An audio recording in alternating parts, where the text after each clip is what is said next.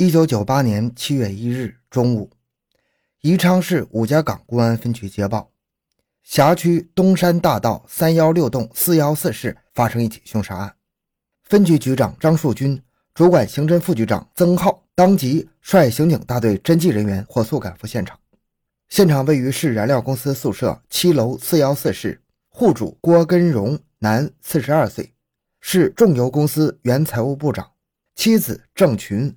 三十八岁，是桃花村宾馆职工；女儿郭玉华，十五岁，是十一中初三学生。一家三口全被杀死在家中。三具尸体被移到郭玉华的卧室床上。郭玉华的阴部被砍切数刀，室内有多处的翻动痕迹。户主夫妇及女儿卧室有三处的纵火焚烧痕迹。三具尸体下肢被烧焦成碳化状，时值盛夏。尸体腐败，浊气逼人，现场情景惨不忍睹。由于室内被焚烧，整个现场被烟垢、炭灰覆盖，发现提取痕迹难度很大。围观者有数十人，众说纷纭，案情扑朔迷离。欢迎收听由小东播讲的《宜昌一家三口被惨杀，凶手为何灭人满门》。回到现场，寻找真相。小东讲故事系列专辑由喜马拉雅独家播出。案发后，市公安局立即成立以五家岗分局副局长曾浩任组长的专案组。鉴于该案情节恶劣，影响很大，群众反应强烈，市公安局黄宏局长指示，下达了集中优势兵力，不惜一切代价，限一个月内破案的命令。在各级领导的高度关注下，案件侦查工作全面展开。由于现场被纵火焚烧，勘查难度很大。为此，技术人员对现场进行了长达七天的勘查，获取了与犯罪有关的痕迹物证，提出了一系列有价值的勘查意见。一是发案时间应为六月二十九日上午九点到下午七点左右；二是受害者家中的新科 VCD 和黄金首饰等物可能被劫；三是现场提取到的被焚烧的眼镜，经检验为近视眼镜，可能是作案人遗留在现场。四是发现了非被害人的指纹一枚，可能为作案人所留。五是，在现场提取一把自制刀具，分析为作案工具。在反复推敲之后，技侦人员对现场进行还原：一是作案人员敲门入室可能性大，应熟知现场情况；二是作案人将一家三口全部杀死，根据情况应该为分段作案，因此一人是可以完成的；三是从现场丢失物品看，作案人可能是以侵财为主要目的。四是作案人可能受伤，同时专案组在外围从各方面入手开展侦查工作。一是以案发地为重点，围绕案发前后可疑人、可疑事、案发当天一家人活动和现场勘查提出问题，展开细致走访，不许遗漏一户一人。二是，在现场外围的东山大道上，警方搜索盘查过往客运车辆，试图发现作案人及赃物去向。三是以被害人交往关系为重点。以因果关系、利害关系入手开展调查，发现作案痕迹。四是选调特情，对现场周围有前科的人进行贴靠，并控制 VCD 和首饰等赃物的销售渠道。通过工作，专案组共排查出二十多名嫌疑人。对这些重点对象，采取了分组包干责任到人的办法，紧扣作案时间、是否熟知现场和有无伤痕等条件，逐个甄别，力求做到定有条件，否有依据。专案组又划分为四个组，即现场勘查组、现场访问组、调查死者关系组、外围调查组，极为细致地开展相关工作。在七月二日晚上的碰头会上，专案组成员围绕着谁是凶手的问题开展了讨论。大家分析认为，案犯具备有财杀、情杀、仇杀等因果关系条件。一是根据现场勘查结果，认定死者郭玉华下身被砍数刀。那么，凶手是否因与郭玉华有感情纠葛而情杀呢？二是郭根荣生前担任过重油公司财务部长，是否因为工作关系结了怨引起了仇杀呢？三是现场勘查发现，被害人的新科 VCD、影碟还有金银首饰等财物被盗了，财杀的可能也不能排除。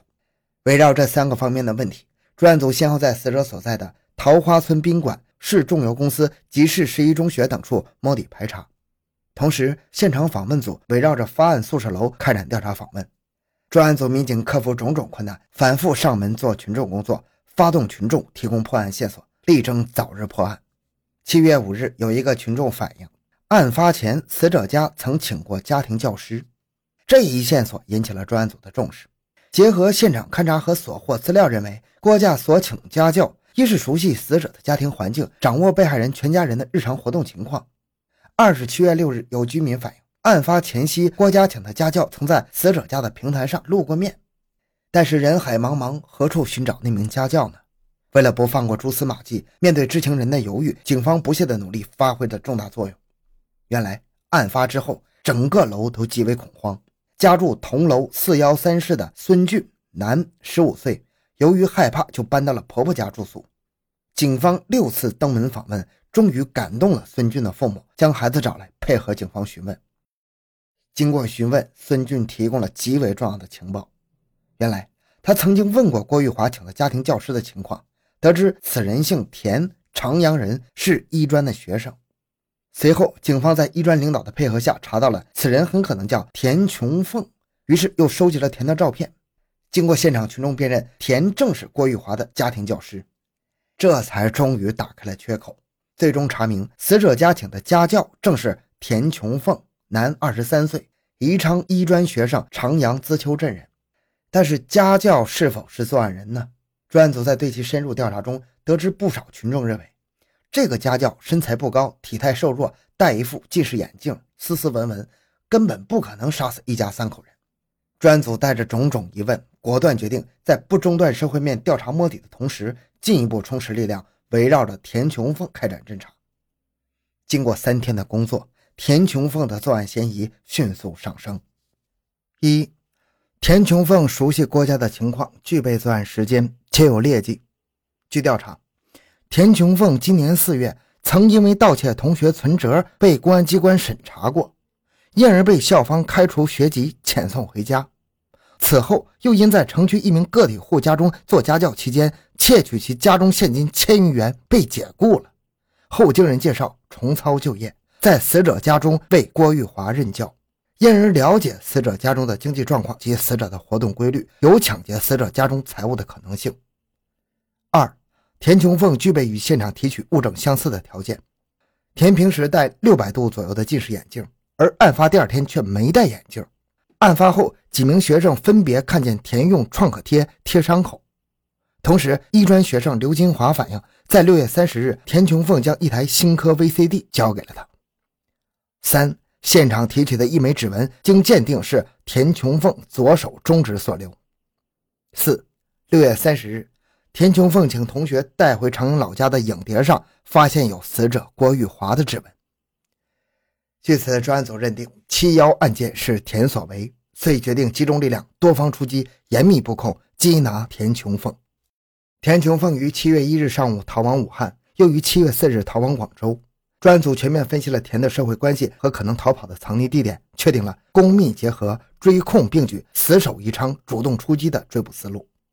专案组一方面派员赶赴鹤峰、长阳、荆州、武汉、广州、深圳等地追捕，一方面在宜昌区以田的同学挚友为重点开展布控，同时提醒省厅刑警总队向有邻公安机关发出了通缉令，并向沿海公安机关发出了紧急边控请求。技侦部门也对田可能联系的六处重点进行了控制，追捕工作紧锣密鼓地展开。七月十五日下午一点。专案特情向分局报告，田琼凤刚从外地回宜昌，正在三峡大学师范学院吃饭。分局刑警大队民警迅速出击，将田抓获了，并在田随身携带的密码箱中查获了七幺案件现场被抢走的黄金饰品、被害人证件、集邮册、股票和纪念币等物品。经审讯，田琼凤交代了其杀害郭根荣全家三人的作案过程。六月二十九日九点。田琼凤按照惯例前往郭根荣家中辅导其女儿郭玉华功课，见其一个人在家，便伺机与郭玉华交谈，带着劫财的念头，田无心辅导，窥视室内的一切。当觉察到郭玉华父母一时不回来，又觉得郭玉华会妨碍其行窃，顿起杀机，趁着郭玉华不备，将其掐死，并用事先携带的自制小刀对郭玉华下身连割数刀，造成了奸杀的假象。后，他又担心郭玉华父母对其产生怀疑，便产生了杀死郭夫妇的恶念。在现场等待下班回家的郭根荣及郑群。当日中午一点，郭根荣从外办事回来，听见了开门声，深藏门后的田琼凤用自制刀具猛然朝着郭根荣颈部刺去，郭倒在了血泊之中。杀死了郭玉华后，田仍不肯离去，仍然继续等待。五个小时之后，也就是下午六点，郑群下班回家。当他推开家门的一刹那，田琼凤疯狂地朝郑群扑了过来，用刀猛刺他的要害。郑群终因为多处受伤、失血过多而倒下了。田琼凤唯恐事情败露，在家中劫走了影碟机、金银首饰、邮票、股票等财物之后，在室内四处用油点火焚烧现场。同时，将三具尸体移至了郭玉华的卧室内，点火焚烧，造成了现场的种种假象后潜逃。